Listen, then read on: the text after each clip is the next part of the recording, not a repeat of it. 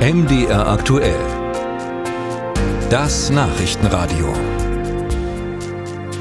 Am Londoner High Court entscheidet sich gerade das Schicksal von Wikileaks-Gründer Julian Assange. Es geht um die Frage, ob er an die USA ausgeliefert werden darf. Für diesen Fall droht dem Australier eine Haftstrafe bis ans Lebensende.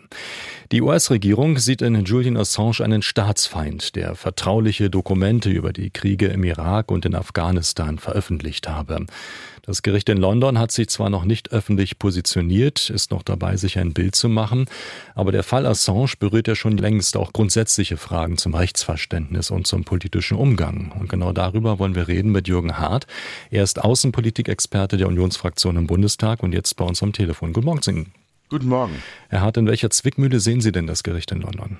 Also offensichtlich tut man sich ja mit der Entscheidung nicht leicht und das ist ja auch ein äh, gutes Zeichen, denn diejenigen, die ähm, äh, fürchten, dass Julian Assange äh, Unrecht geschehen könnte, aus politischen Gründen äh, werden eines Besseren belehrt. Ich glaube, dass äh, sowohl Großbritannien als auch am Ende des Tages die Vereinigten Staaten von Amerika ähm, ein faires Verfahren liefern werden für Julian Assange. Es gibt Stimmen, die sagen, das sei nicht zu erwarten, aber äh, zum Beispiel der Fall Manning zeigt ja, dass äh, man in Amerika durchaus unter verschiedensten Präsidenten auch zu ähm, fairen Ergebnissen, was diese Frage angeht, Mannings ist ja mittlerweile auf freiem Fuß.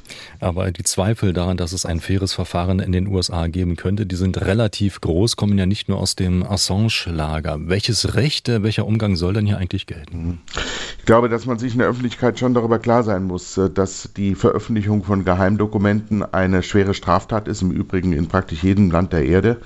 Ähm, äh, das hat nicht so sehr damit zu tun, dass äh, vielleicht Geheimnisse bekannt werden würden, die der jeweiligen Regierung unangenehm sind, sondern wenn solche Quellen veröffentlicht werden, lasst das sofort Rückschlüsse darauf zu, wo diese Information her ist. Und wenn diese Information aus einem Land stammt, in dem ähm, Freiheit und Rechtsstaatlichkeit nicht gewährt sind, ist, dann sind ja die Personen, ähm, äh, die die Informanten gewesen sind und auf die man gegebenenfalls Rückschlüsse äh, ziehen kann, wenn man die, die Information kennt, die frei ähm, gegeben worden ist oder herausgekommen ist.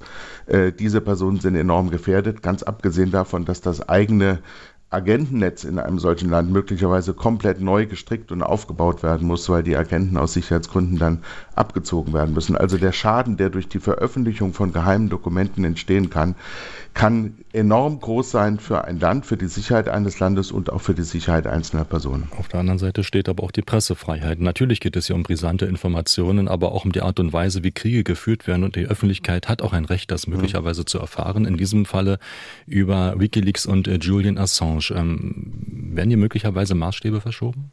Äh, Glaube ich nicht. Die Frage, die ja dann zu ergründen ist, und da gehe ich von aus, dass das auch vor einem amerikanischen Gericht entschieden werden würde, hätte Assange eine andere Chance gehabt, äh, diese relevante Informationen ähm, an die Öffentlichkeit und an die entscheidenden Stellen zu bringen, zum Beispiel wenn er sich an Kongressabgeordnete oder Senatoren gewandt hätte.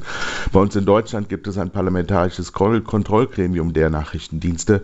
Äh, alles, was äh, ähm, aus Sicht der, der Politiker, die dieses Gremium in diesem Gremium Gremium angehören, äh, als kritisch zu bewerten ist, muss dort offengelegt und diskutiert werden. Aber eben nicht in der Öffentlichkeit, sondern gegenüber ähm, äh, dem Parlament. Und dann kann gegebenenfalls seitens des Parlaments gehandelt werden. Also ich glaube, dass der dass die, äh, das Stellen ins Netz von solchen Informationen mit dem Ergebnis, dass die gesamte Welt, auch diejenigen, die ähm, ähm, Gegner der Freiheit und der Pressefreiheit sind, sich daran bedienen können und äh, ähm, Amerika schwächen können, das ist ein schlechter Deal. Und es ist ja schon bemerkenswert, mit welcher ähm, ähm, Intensität zum Beispiel Russland ähm, Assange unterdrückt. Ich meine, in, in, in Russland würde man über einen solchen ähm, äh, Journalisten wie Assange, der in diesem Maße Informationen preisgegeben hat, gar nicht mehr reden. Der wäre längst äh, äh, eliminiert worden von der Staatsführung, ohne Prozess und ohne irgendetwas Vergleichbarem.